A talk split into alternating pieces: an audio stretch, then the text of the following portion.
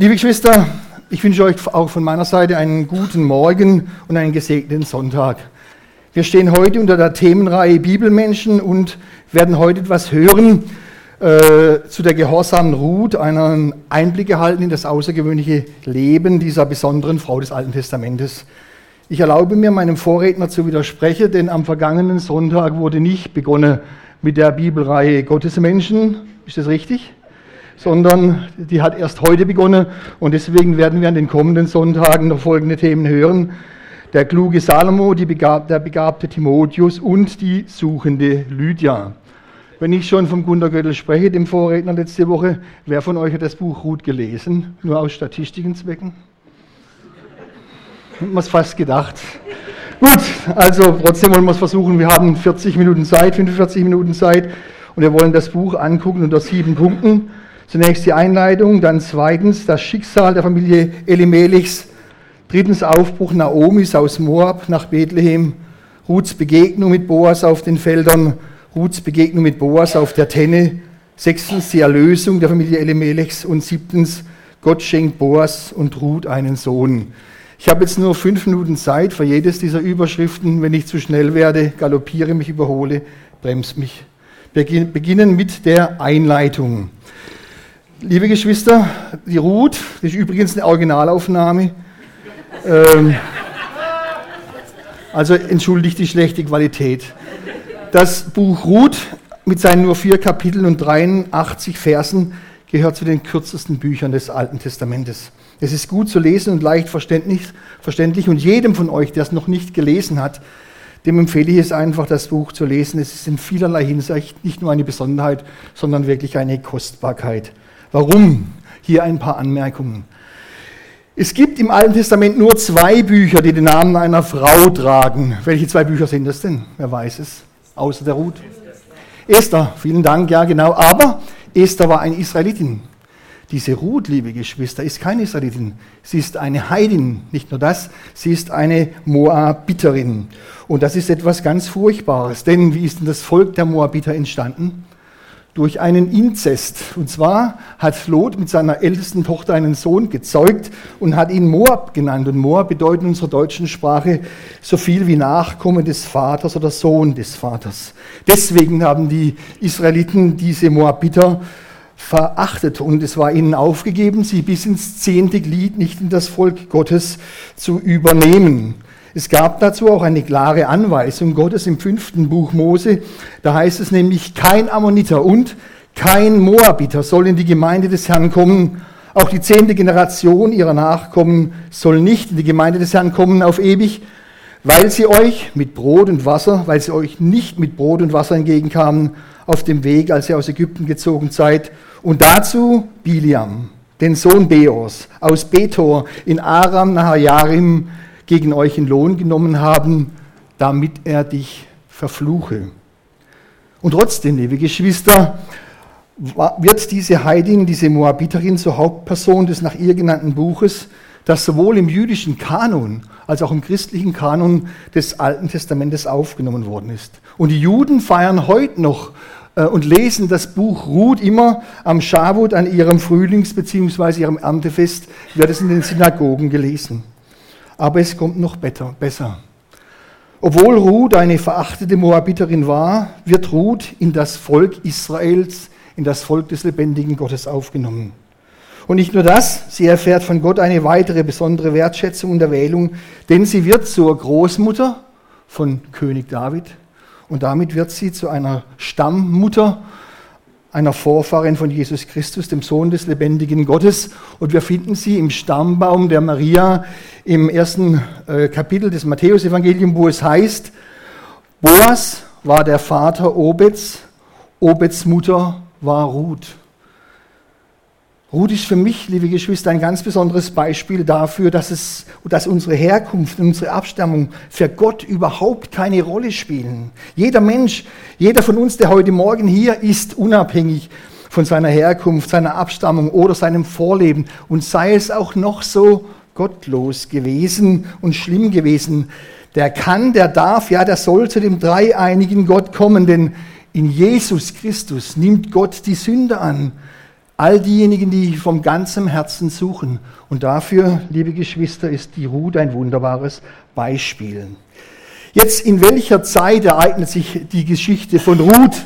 Sie ereignet sich in der Zeit der Richter, einer besonders schwierigen Zeit, die liegt zwischen der Landnahme äh, unter Mose äh, und der Landverteilung unter Josua auf der einen Seite und zwischen den ersten drei Königen Saul, David und Salomo auf der anderen Seite. Die Zeit der Richter. Hier wird Boas genannt, vielleicht hinten ein bisschen schlecht zu sehen die Zeit der Richter. Und zwar, man weiß auch in etwa, in welcher Zeit es ist. Das ist die Zeit des Richters Jair, etwa 1126 bis 1105 vor Christus. Jetzt muss man wissen, die Zeit der Richter, liebe Geschwister, war für Israel eine furchtbare, eine sehr, sehr finstere Zeit, denn das Volk hat sich folgendermaßen entwickelt. Mal haben sie Gott angebetet, dann hat Gott Segen geschüttet, herabgeschüttet, hat volle Ernten gegeben, dann haben sie Gott verlassen, den Götzen gedient und dann hat Gott zur Strafe den feindlichen Mächten um ihn herum sozusagen hat er gestärkt und hat sie Israel überfallen und ausplündern lassen. Oder hat Hungerkatastrophen in das Land geschickt und hat sich Israel wieder Gott zugewandt und Gott hat sich wieder erbarmt, einen neuen Richter geschenkt. Und so ist es über viele Jahre immer wieder auf und ab gegangen in dieser Zeit der Richter. Und genau in dieser finsteren, schwierigen Zeit spielt diese Geschichte von Ruth und ihrer Familie.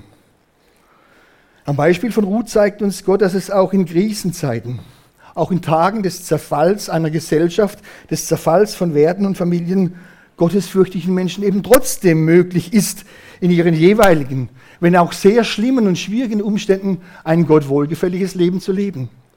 Und wir, die wir heute Morgen hier sind, sind von Gott auch in eine schwierige Zeit hineingestellt worden.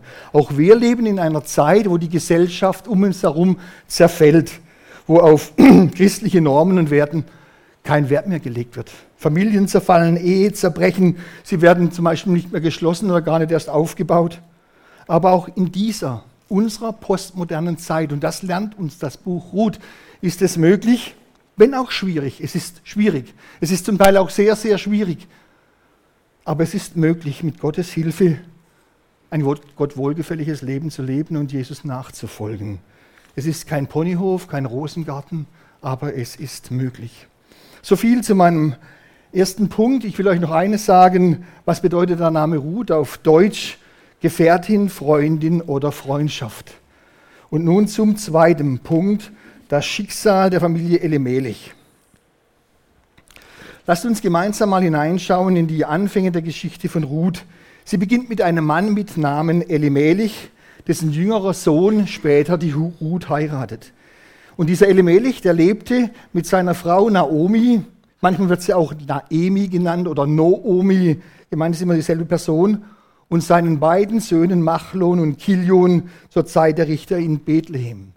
Bethlehem, dieses kleine Dorf, das 1100 Jahre später zum Geburtsort Jesu Christi geworden ist. Als eine große Hungersnot in das Land kam, trifft Elimelech, dieser Ehemann und Familienvater, eine verhängnisvolle Fehlentscheidung. Er verlässt sein Vaterland Israel und damit auch das äh, seiner Familie von Gott geschenkte Grund, den Grundbesitz seiner Familie, den Gott ihm geschenkt hat. Und er wandert aus ins Nachbarland, in das Königreich Moab. Und jetzt ist ganz wichtig, dass die Bibel uns nicht davon berichtet, dass dieser Elimelech vorher hergegangen wäre und Gott befragt hätte, soll ich ins Ausland auswandern, was soll ich tun? Nein, er fragt Gott nicht, er wandert einfach aus. Jetzt ist dieses Land Moab gar nicht weit weg von Bethlehem. Hier ist Bethlehem, Ephrata und da unten ist das Land Moab.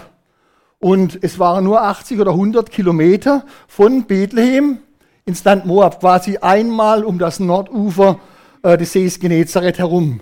Moab liegt heute auf dem Gebiet von Jordanien und dort in dem Gouvernement Kerak. Jetzt ist das Besondere daran, dass Elimelech einen wunderbaren Namen trägt. Denn Elimelech heißt auf Deutsch, mein Gott ist König. Aber seinen König hat er gar nicht befragt. Und obwohl er in Bethlehem wohnte, was auf Deutsch Brothaus hier heißt, beziehungsweise Haus des Brotes, und obwohl Bethlehem noch den Zufahrtsnamen Ephrata trägt, was heißt fruchtbare, und Elimelech somit auch nicht nur ein Judäer war, sondern auch noch ein Ephraititer, Trotzdem trifft er diese Fehlentscheidung, weil ihm das Gottvertrauen fehlt. Ihm fehlt das Vertrauen darauf, dass Gott ihn auf dem Land, das er seiner Familie geschenkt hat, auch erhalten will und wird.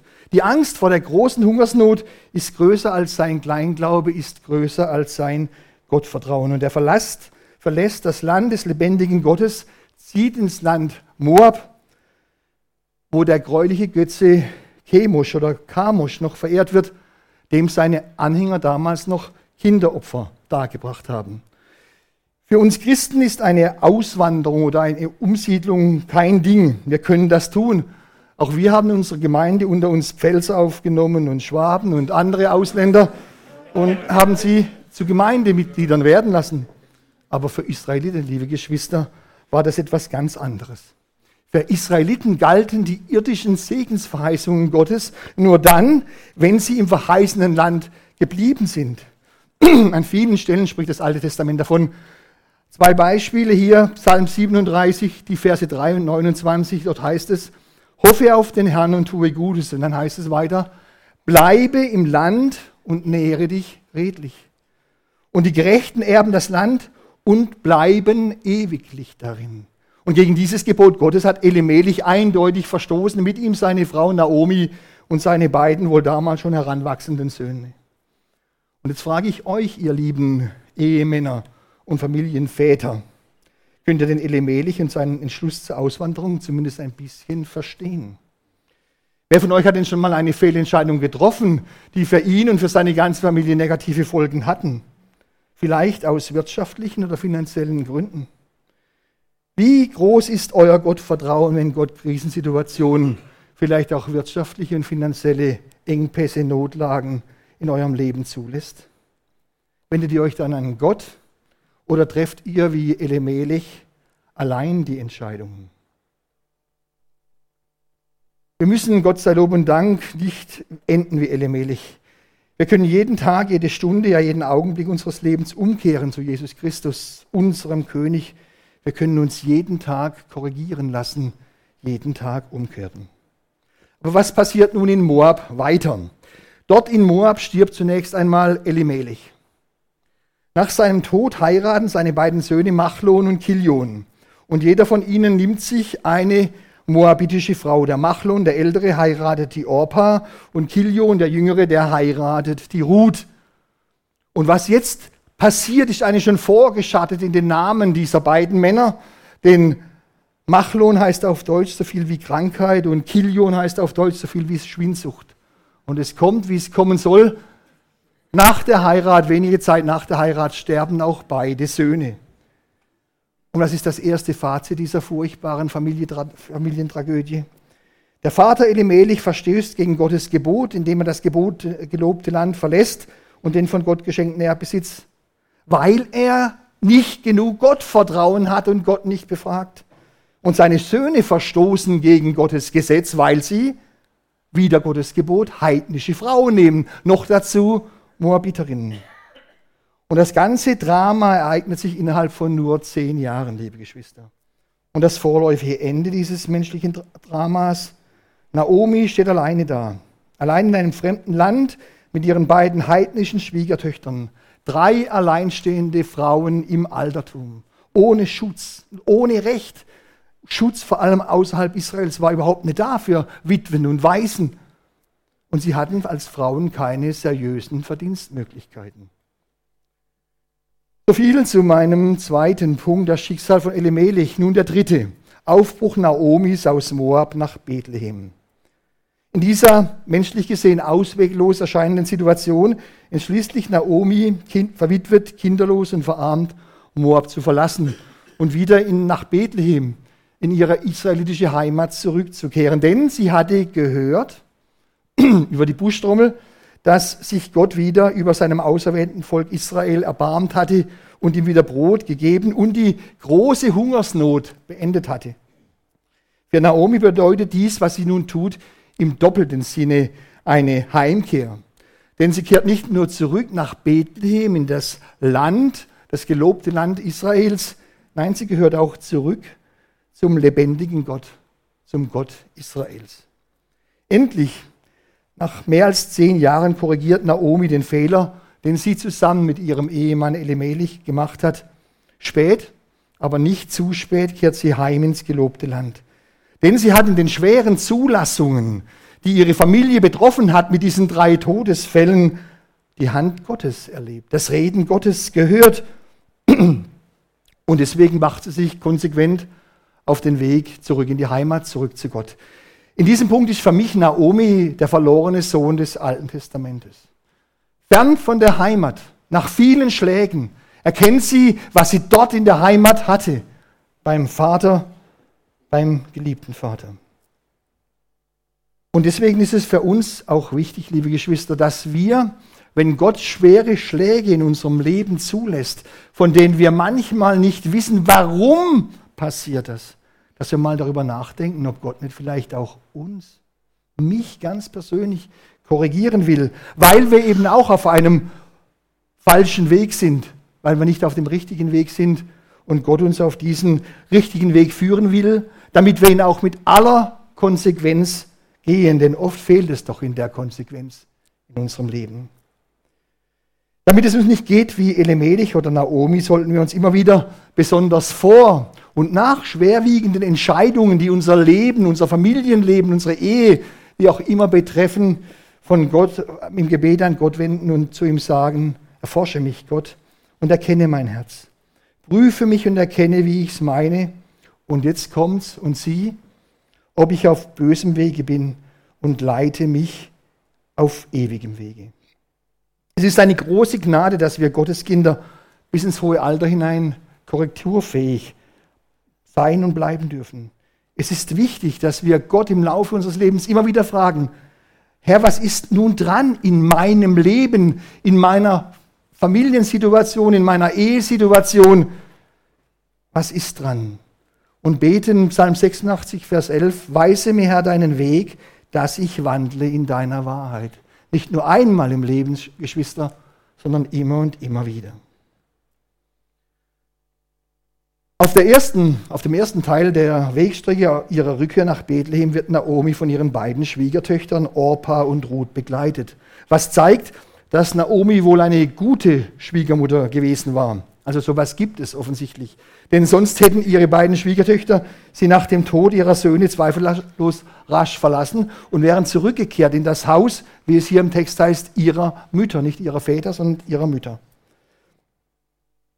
Naomi bedeutet auf Deutsch so viel wie Wonne, liebliche, Liebe oder ganz einfach auch erfreulich, was darauf hinweist, dass sie eine gute und liebevolle Schwiegermutter war, die aus diesem Grund von ihren beiden Schwiegertöchtern nicht nur geachtet und geschätzt, sondern auch geliebt wurde, liebe Geschwister.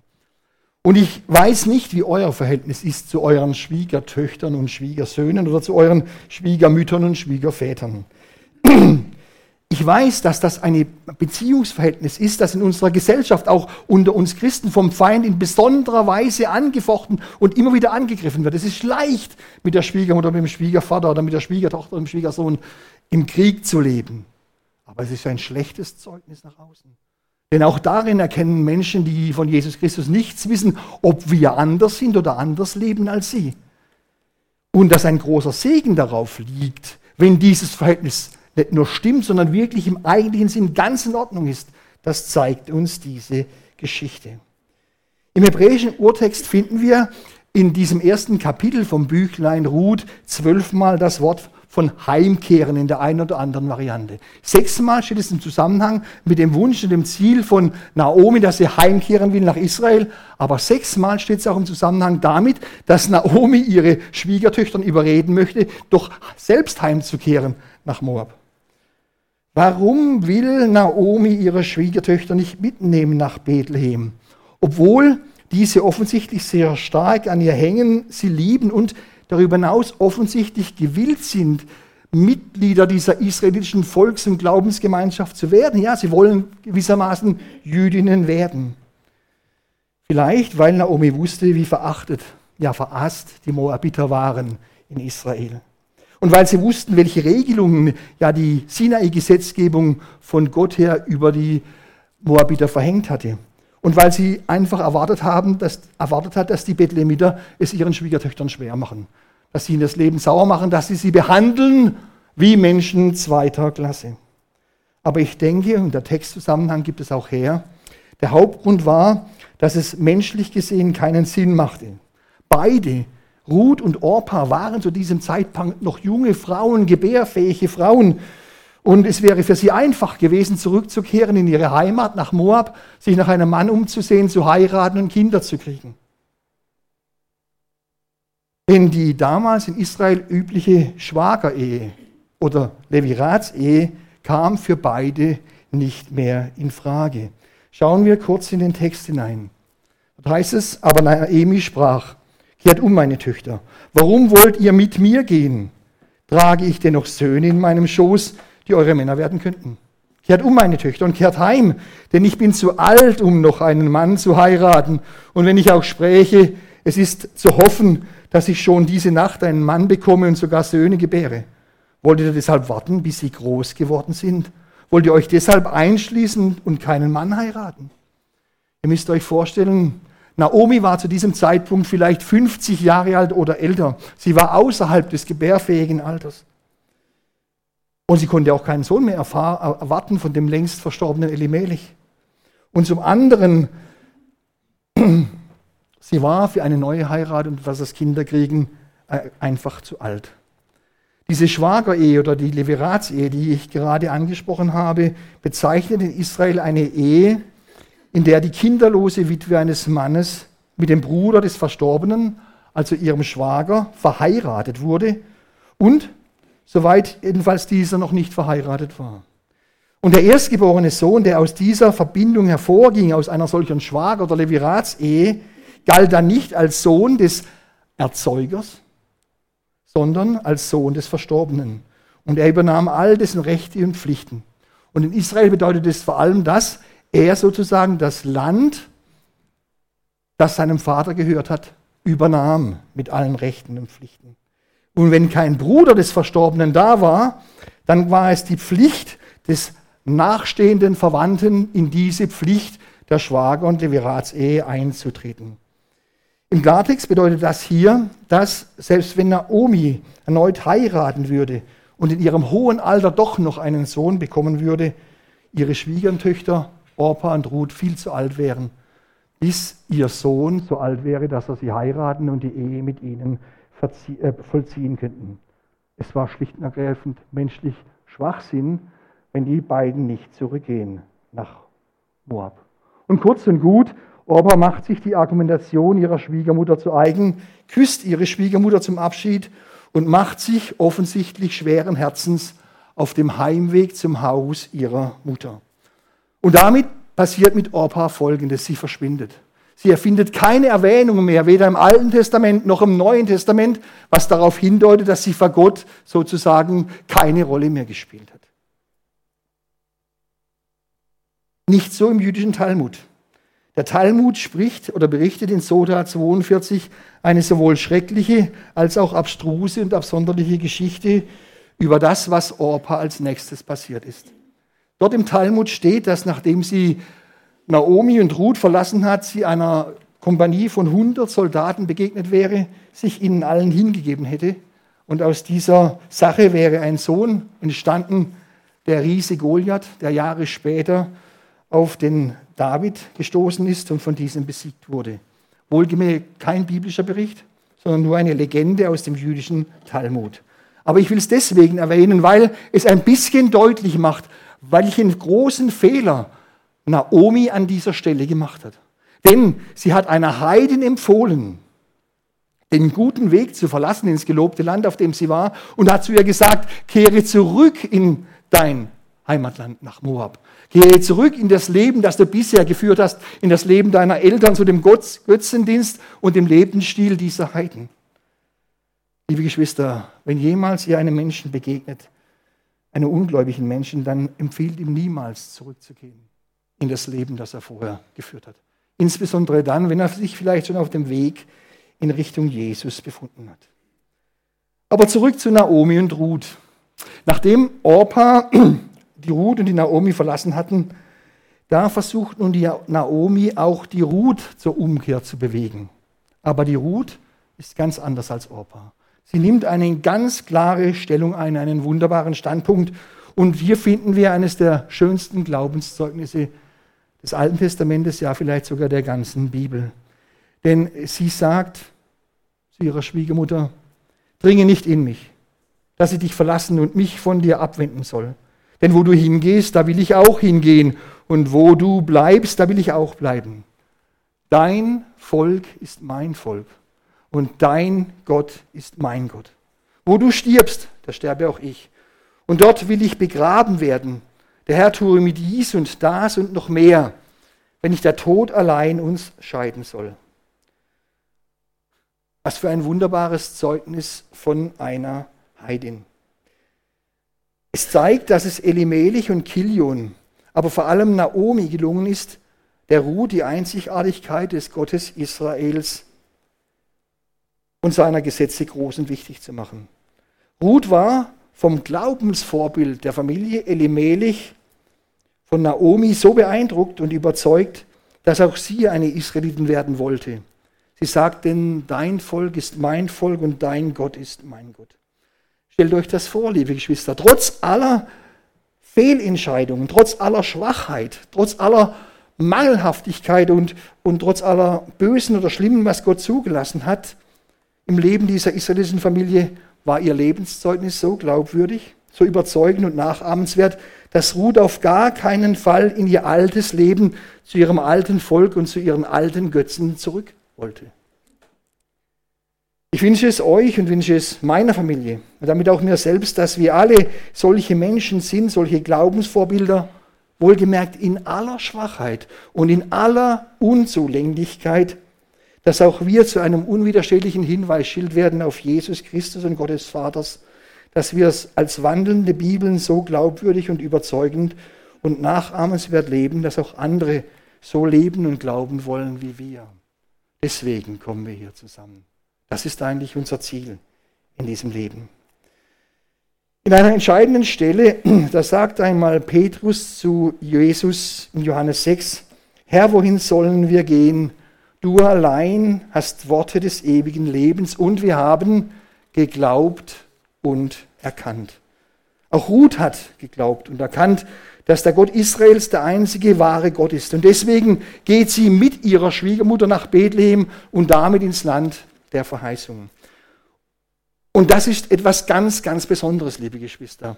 Ruth trifft hier eine konsequente Entscheidung in einer Klarheit, wie sie zuvor im Alten Testament nur einer, einen Mann getroffen hat, nämlich Abraham.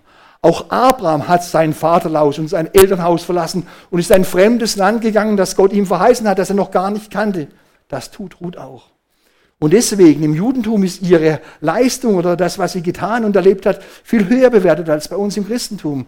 Für die Juden gilt heute noch Ruth und nicht irgendein Mann als das Beispiel für Proselyten, für Menschen, die sozusagen von einem anderen Glauben zum Judentum übertreten. Diese Ruth. Diese Ruth verzichtet auf die Versorgung im Elternhaus und wird zur Versorgerin ihrer Schwiegermutter. Eine ganz einfache Frau. Es heißt hier, dann am Ende vom ersten Kapitel in Vers 22, so kehrte Naomi heim und mit ihr Ruth, die Moabiterin, ihre Schwiegertochter, die sich vom Land Moab abwandte, und sie kamen am Anfang der Gerstenernte nach Bethlehem. Die Bibel verwendet hier im Zusammenhang mit Ruth und Naomi das Wort Heimkehr. Sie verwendet es auch für die Ruth, ganz wichtig, obwohl doch Ruth noch nie zuvor in Bethlehem war. Sie kannte dieses Nest ja gar nicht. Und ich muss da immer daran denken, liebe Geschwister, wenn wir als Gotteskinder von der Heimkehr sprechen, nach dem Ableben, heimkehren zu Gott. Im Himmel war keiner von uns. Und trotzdem ist es für uns alle eine Heimkehr, weil da oben alles für uns vorbereitet ist. Unsere Wohnung ist schon fertig. Da oben haben wir wie Bürgerrecht durch Jesus Christus, unseren Herrn und Heiland. Und deswegen ist es gut, wenn wir alle diese Geschichte von Ruth lesen und hören und unser altes gottloses Leben ebenfalls kompromisslos beenden und ein für alle Mal hinter uns lassen. Es ist gut, wenn wir kompromisslos neue Wege einschlagen und diese auch gehen, auch wenn sie wie bei Ruth schwer sind und schwer bleiben. Und es ist noch besser, wenn wir anderen helfen, diese Wege zu Gott zu erkennen und ihn zu gehen. Und jetzt braucht ihr nicht zu kommen und sagen, aber ich, ich kann das nicht. Schaut in das Leben dieser Familie hinein, diese Familie von Alimelech und Ruth. Das sind alles unperfekte Menschen wie ihr und ich, ja, Die ganze Bibel berichtet von unperfekten Menschen. Und Gott schreibt mit unperfekten Menschen Heilsgeschichte und dafür ist dieses Buch Ruth auch ein Beweis. So viel zum dritten Gliederungspunkt, der Aufbruch Naomis aus Moab nach Bethlehem. Jetzt Ruths Begegnung mit Boas auf den Feldern. In Israel, liebe Geschwister, da gab es interessante, von Gott angeordnete Regelungen für die Versorgung von in Not geratenen Mitmenschen. Ich lese es mal kurz vor. Wenn ihr die Ernte eures Landes einbringt, sollst du den Rand deines Feldes nicht vollständig abernten und keine Nachlese nach deiner Ernte halten. Auch sollst du nicht Nachlese halten in deinem Weinberg, noch die abgefallenen Beeren deines Weinbergs auflesen, sondern du sollst es den Armen und dem Fremdling lassen, denn ich, der Herr, bin euer Gott. Die damalige Sozialhilfe im Volk Israel bestand also darin, etwas sorglos, etwas ungenau könnte man sagen, bei der Ernte zu sein, damit Rest übrig bleiben und sich die Armen und die Fremdlinge von diesen Resten ernähren können. Es ist interessant, dass hier auch ausdrücklich die Fremdlinge angesprochen worden sind. Denn Gott war es immer wichtig, wie, wir mit den, wie Israel mit den Fremdlingen umgeht. Er erinnert sie immer daran, denkt daran, auch ihr wart Fremdlinge in Ägypten. In unserer Geschichte ist es menschlich gesprochen auch jetzt ein sehr glücklicher Umstand, dass Naomi und Ruth genau zu einem bestimmten Zeitpunkt, und zwar zum Beginn der Gerstenernte in Bethlehem ankommen. Wir Christen dürfen niemals von Glück sprechen, sondern es ist Gottes Führung, was hier geschieht. Und interessanterweise kennt Gott dieses Gebot, das ich gerade vorgelesen habe, wohl sehr genau. Denn sie sagt zu Naomi, kaum angekommen in Bethlehem, lass mich doch aufs Feld hinausgehen und Ehren auflesen, bei dem, in dessen Augen ich Gnade finde. Da sprach die Schwiegermutter zu ihr, geh hin, meine Tochter. Und liebe Geschwister, dieses Gebot war keine Selbstverständlichkeit. Es war keine Selbstverständlichkeit, dass es auch befolgt wurde. Denn ein Armer konnte zu einem Eigentümer eines Feldes oder eines Weinbergs nicht kommen und sagen, ich will bei dir lesen. Wenn er es nicht gemacht hat, konnte er es nicht mit der Polizei durchsetzen oder mit irgendeiner Obrigkeit. Es hing also immer davon ab, von der Gnade des Besitzers des Feldes bzw. des Weinberges, ob man lesen durfte oder nicht, auch von der Genauigkeit des Arbeiters der Schnitter, was sie haben fallen lassen, was sie selbst aufgelesen haben, ob die da hinten, die danach sammeln, viel finden oder wenig. Und deswegen war es wichtig, dieses Gebot testet nämlich das Verhältnis von einem Besitzer, von einem Eigentümer eines Feldes und eines äh, Weinberges zu Gott. Denn war er gottesfürchtig, dann nur dann hat er dieses Gesetz befolgt weil er geachtet hat, was Gott immer wieder gesagt hat bei der Sinai-Gesetzgebung. Denn ich bin der Herr, dein Gott. Und weil ich der Herr, dein Gott bin, sollst du meine Gebote alle befolgen. Hier im zweiten Kapitel vom Buch Ruth, da geht es mit den Führungen Gottes weiter. Denn sie sammelt nicht auf irgendeinem Feld. Durch Gottes Führung gelangt sie auf das Feld eines angesehenen Mannes mit Namen Boas. Einem frommen Mann, das erkennt man schon, wie er seine Mitarbeiter grüßt. Und er ist noch weitere Führung Gottes, ein Mann aus dem Geschlecht Elimelechs. Auf den ersten Blick berichtet das die Bibel völlig unspektakulär. Wenn man die Hintergründe nicht kennt, dann weiß man es gar nicht. Und so ging sie hin und kam und las Ehren auf dem Feld hinter den Schnittern her. Es traf sich aber, dass jedes, jenes Stück Feld dem Boas gehörte, der aus dem Geschlecht Elimelechs war. Hier steht einfach, es traf sich. Ungläubige Menschen würden sagen, Zufall, Glück gehabt. Ausgerechnet das Feld des Boas erwischt hier die Ruth an ihrem ersten Arbeitstag beim Ehrenlesen in Bethlehem. Wie schon gesagt, kein Glück, kein Zufall. Naemi, ihre Schwiegermutter, erkennt das sofort, als die Ruth voll bepackt mit, mit, mit, mit Gerste nach Hause kommt. Und da sprach sie zu ihrer Schwiegertochter, gesegnet sei er, Boas, von dem Herrn, der seine Gnade den Lebendigen und den Toten nicht entzogen hat. Genau an dieser Stelle, liebe Geschwister, wird die Naomi plötzlich wieder lebendig. Bislang hatte man den Eindruck, man hat gar nichts von ihr gehört. Die Initiative hat immer die Ruth ergriffen und die Naomi war sozusagen wie in Depression dort in Bethlehem angekommen. Und jetzt plötzlich, jetzt regt sich wieder ihr Glaube, denn sie spricht vom, er, vom lebendigen Gott. Sie sagt, er, der lebendige und ewige Gott, hat seine Barmherzigkeit nicht abgewendet. Sie spricht hier von den Lebendigen. Sie und Ruth sind noch die Lebendigen. Aber sie spricht auch davon, dass er für sie von den Toten nicht abgewendet hat, damit von Elimelech und seinen Söhnen. Es ist Gottes großartige Führung, die wir hier erleben. Lasst uns noch kurz darauf blicken, was da passiert beim Ehrensammeln der Ruth. Boas fragt seine Knechte, wer diese Frau ist.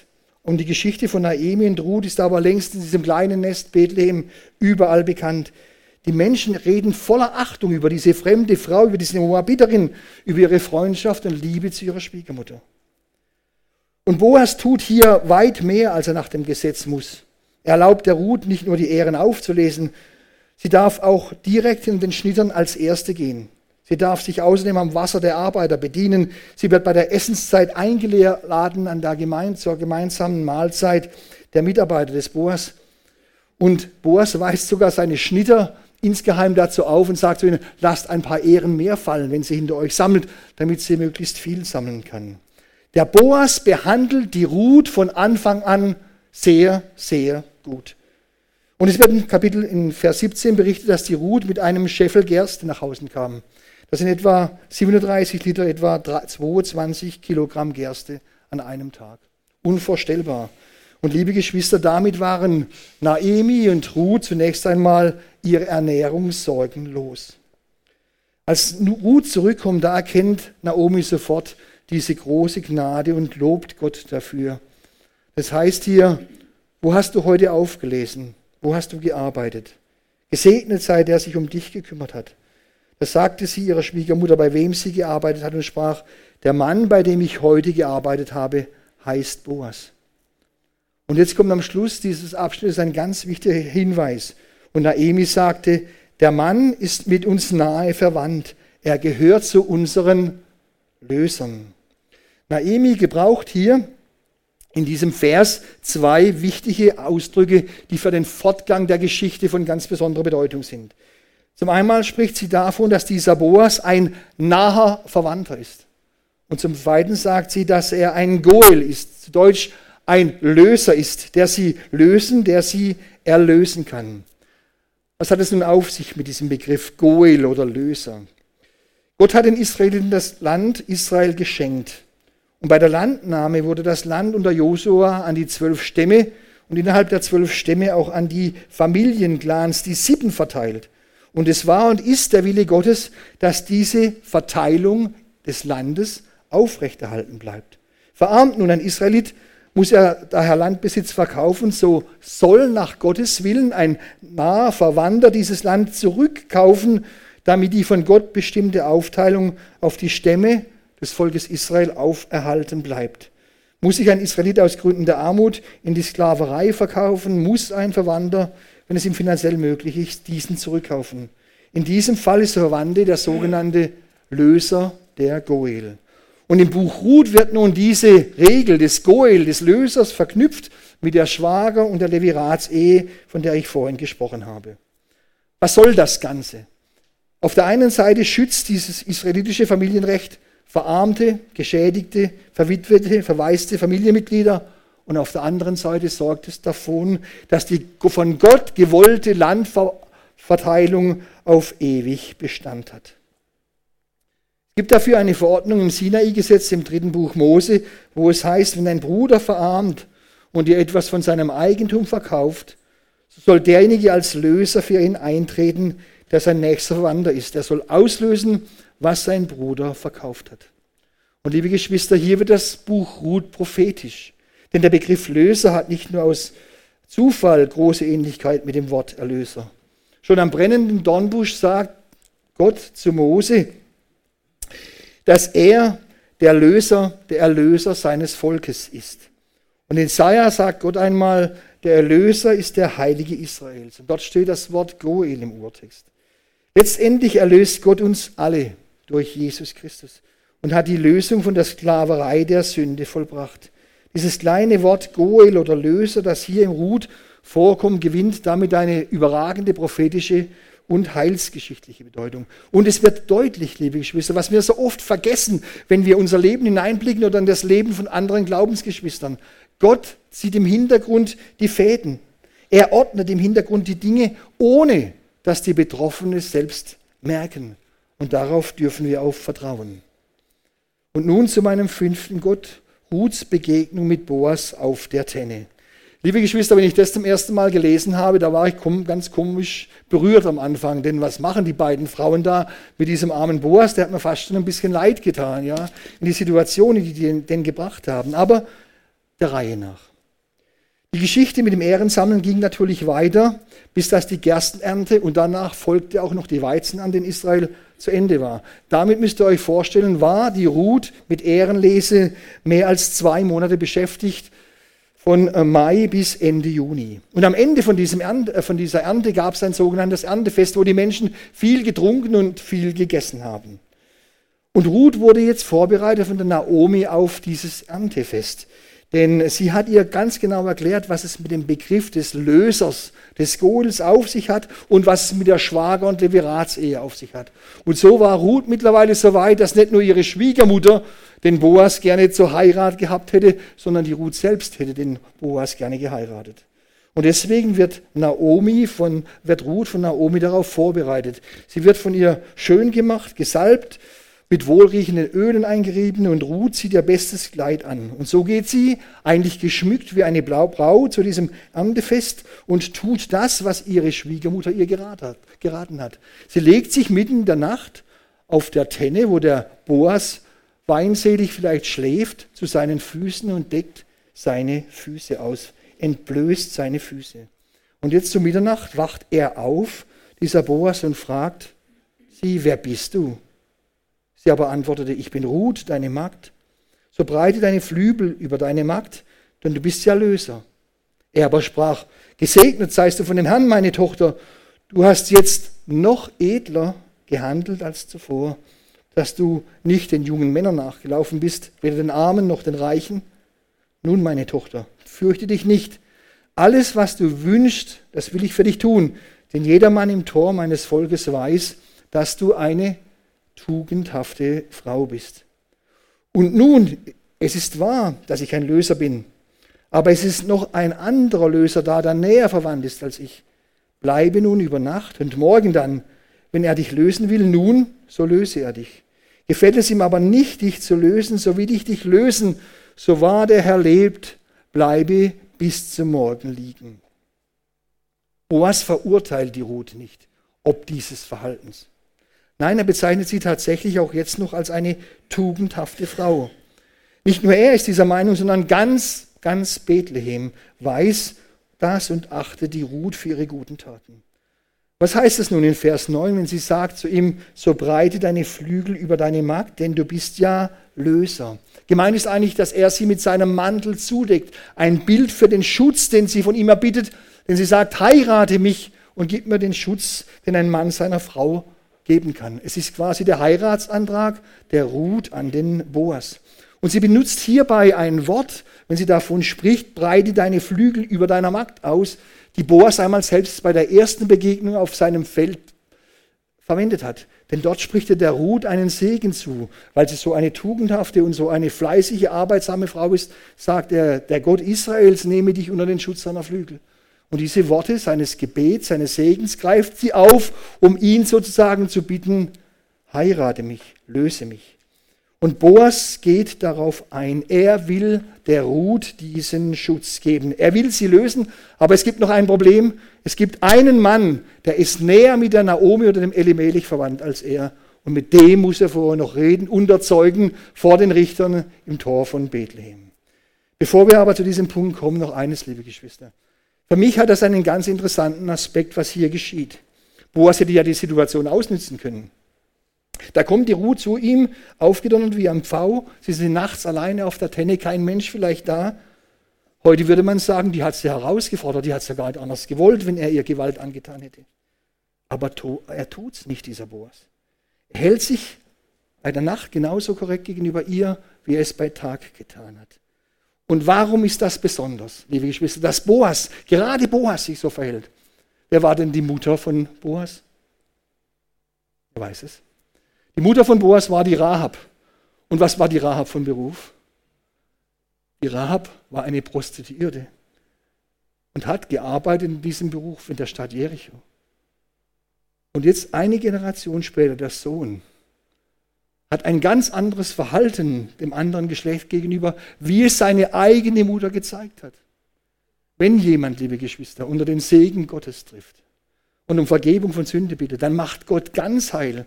Auch in einer solchen sittlichen Frage agiert dieser Sohn der Rahab ganz anders, wie es vielleicht im eigenen Elternhaus erlebt hat. Gott heilt durch und durch in allen Bereichen.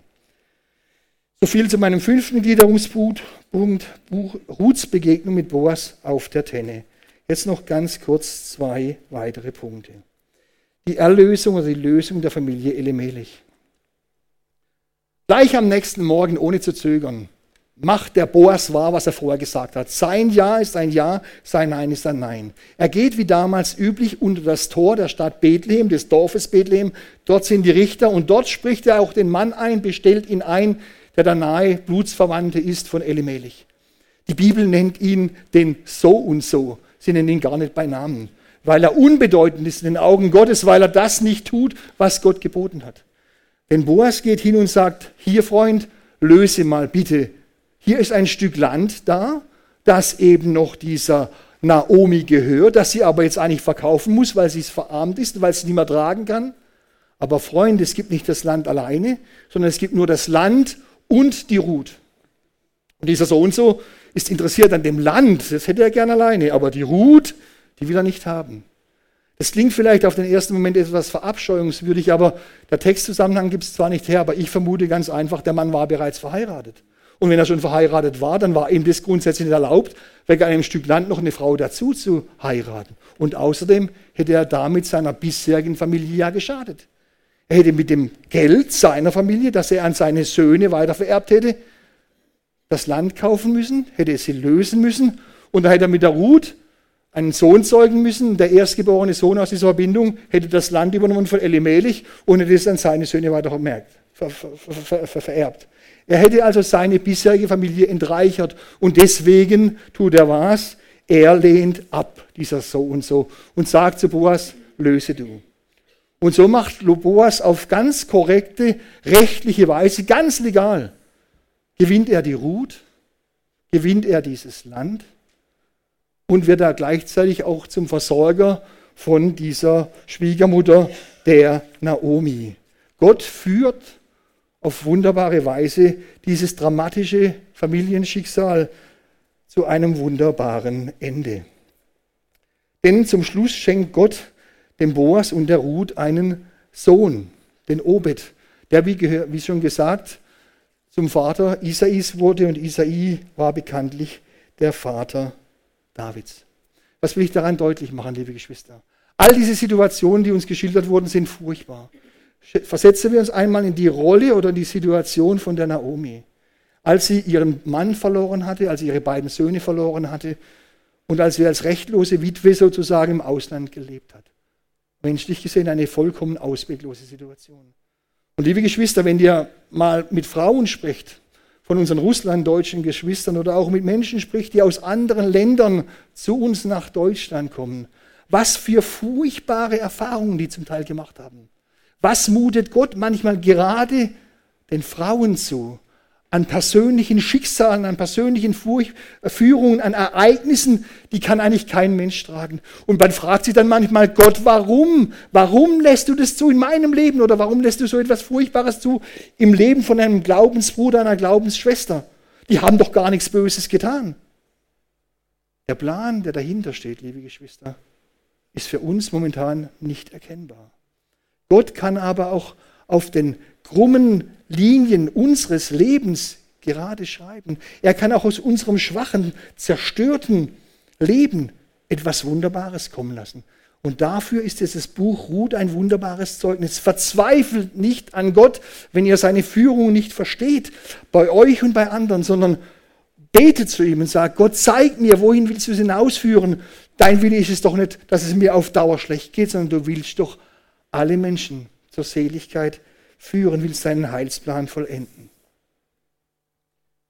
Und deswegen bewegt mich heute Morgen auch noch etwas anderes. Vielleicht ist bei uns heute eine oder einer unter uns, der sich auch auf diesem Grenzweg bewegt zwischen Moab und Israel, liebe Geschwister. Vielleicht ist einer auch von seiner Frau oder von ihrem Mann, vom Freund oder von der Freundin hierher gebracht worden, hier in unseren Gottesdienst. Vielleicht kommt er schon seit Wochen, seit Monaten, vielleicht schon seit Jahren hierher, ohne innerlich dazuzugehören, ohne eine persönliche Beziehung mit Jesus aufgebaut zu haben.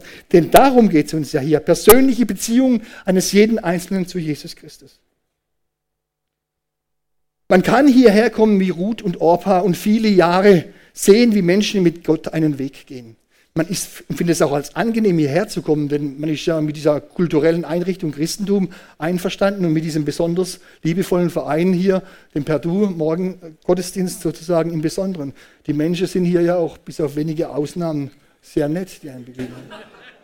Sie schütteln einem die Hand, begrüßen einen, nehmen einem in den Arm und so weiter. Man fühlt sich ja sehr gern gleichwohl.